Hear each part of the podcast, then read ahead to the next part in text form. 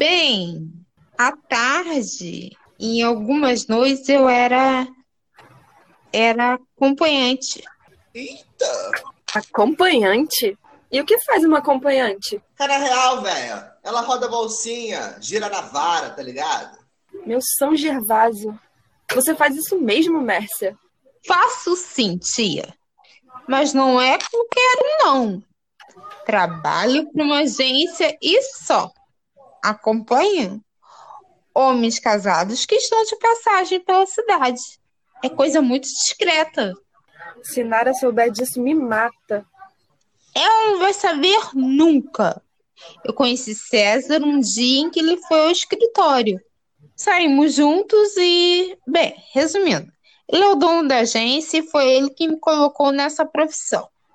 Este homem tinha tantos nomes como tem Satanás.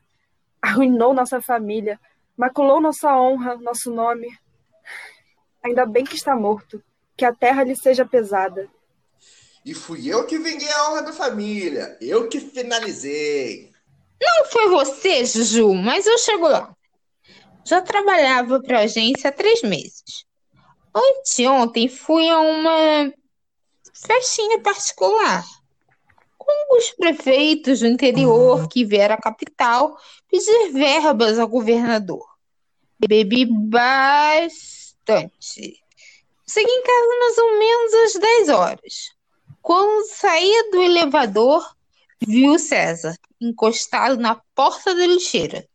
Estava imundo, sangue na testa, pálido, olho arregalado e respirando com muita dificuldade. Fiquei apavorada. Achei que ele tinha bebido e estava esperando para. A senhora entende, não é?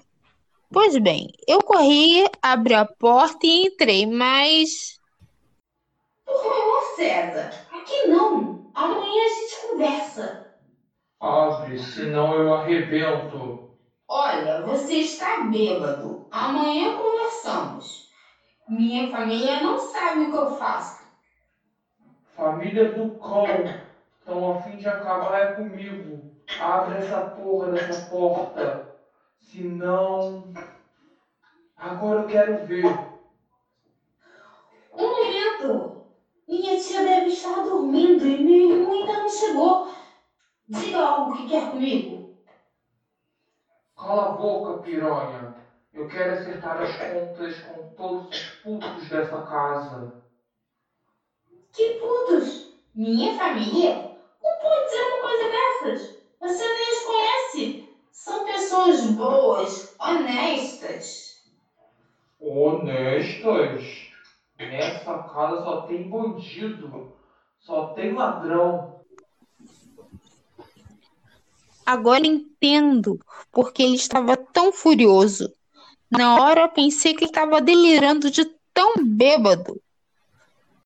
Fala baixo, por favor. Olha, se tem alguma coisa contra mim, amanhã podemos conversar e. Que amanhã porra nenhuma. Só saio daqui depois que acertar as minhas contas com todo mundo dessa casa. Hum, posso começar por você. Eu estava apavorada, mas aí me lembrei do gás paralisante. Gás o quê? Paralisante. Ele mesmo que me deu para todos os moços da agência. E se algum cliente ficasse perigoso, era só jogar o gás no rosto dele. Ele ficaria sem ação por alguns minutos. Tempo suficiente para a gente fugir. Eu nunca tinha usado, mas levava em minha bolsa.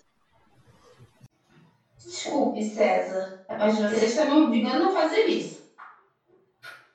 Fazer o que, sua rameira? Eu estou cego e minha garganta. Oh, isso é veneno! Você me matou! Tô morrendo! Ai! Oh. César? César? Tá morto. Isso deve ser veneno mesmo. Ele engoliu. O eu faço? Só se levarem de volta para a lixeira. Dona Santinha está no corredor conversando com a 93. Devem ter ouvido alguma coisa. E agora? Aí eu comecei a passar mal. A bebida, o gás, a briga com ele. De repente fiquei com uma enxaqueca terrível. Tomei três comprimidos e fui pro meu quarto, pensar no que fazer com ele. Acho que desmaiei. Acordei de manhã e o resto vocês sabem.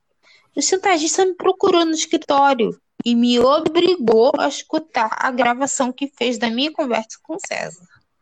Disse também que assistiu toda a cena daquela janela.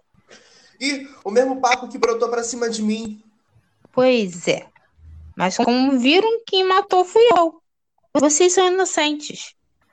Pelo menos agora está tudo explicado. Aguenta aí. Tudo não. Nós já tá por dentro de quem matou no duro o primeiro doidão. Mas e o outro? O Pleiba. Eu que não fui. Me mete fora dessa. Eu juro pelo Sagrado Coração de Maria que não fui eu. Eu já sei porque o assassino não quer confessar. É muito simples.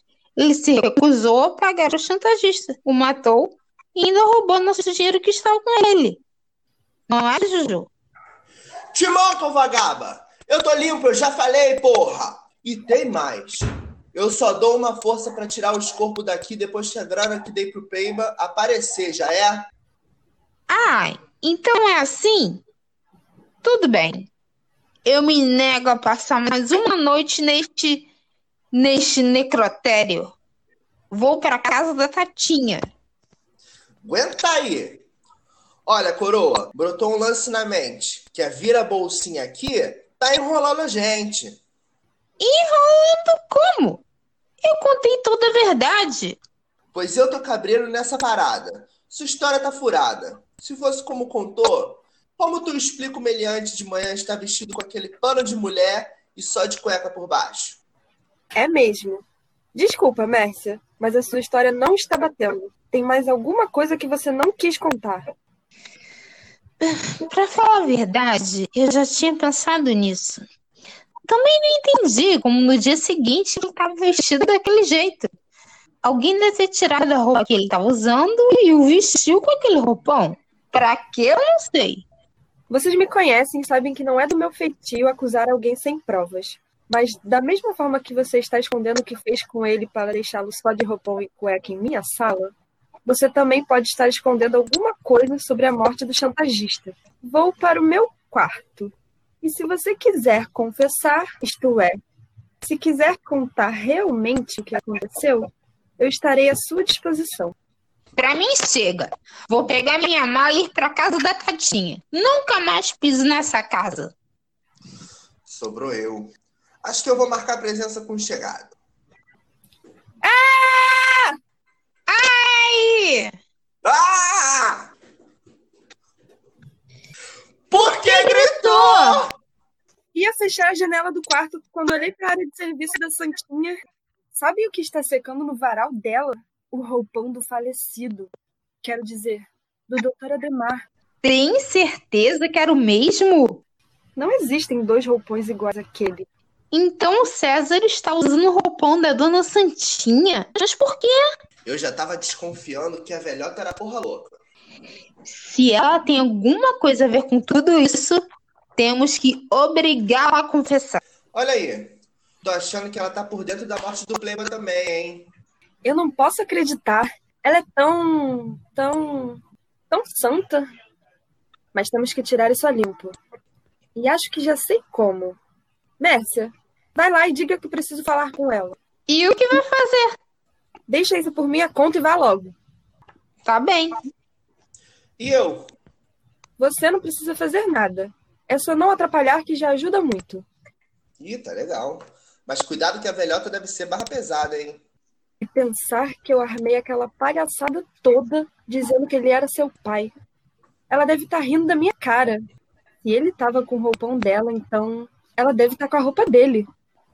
Mércia disse que você quer falar comigo. Quero sim, Santa. Mas senta, por favor. Adivinhe o que a Santa comprou? Uma máquina de lavar caríssima. Pois é. Comprei com um dinheirinho que tava guardado há um tempão. Ah, é? Ou será que não foi com a grana que eu ia comprar o Walkman?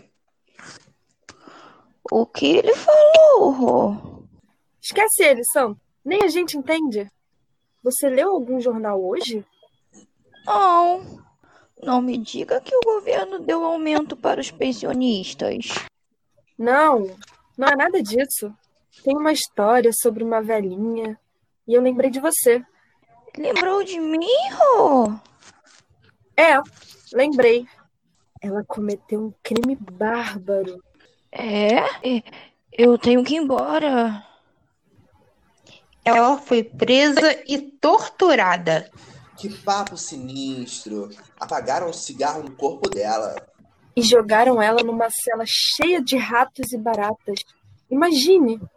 Jogada num chão de cimento molhado. E pela dona, os ratos fizeram a maior festa. Surubão de Noronha. Chega! Eu não quero saber disso. Por que estão me contando? Eu, eu quero ir embora. Que isso, Santa? Você tá muito nervosa. É só uma reportagem. Olha, eu te chamei aqui para contar uma coisa. Sabe quem acabou de me telefonar? Quem? Moacir, meu cunhado. É? É. E ele mandou um recado para você. Me pediu para lhe agradecer por ter emprestado seu roupão para ele e disse para você me devolver suas roupas.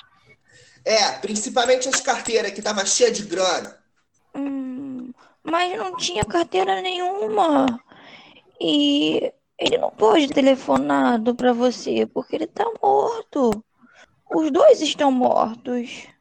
Então os dois estão mortos, não é? A senhora matou o chantagista para ficar com nosso dinheiro?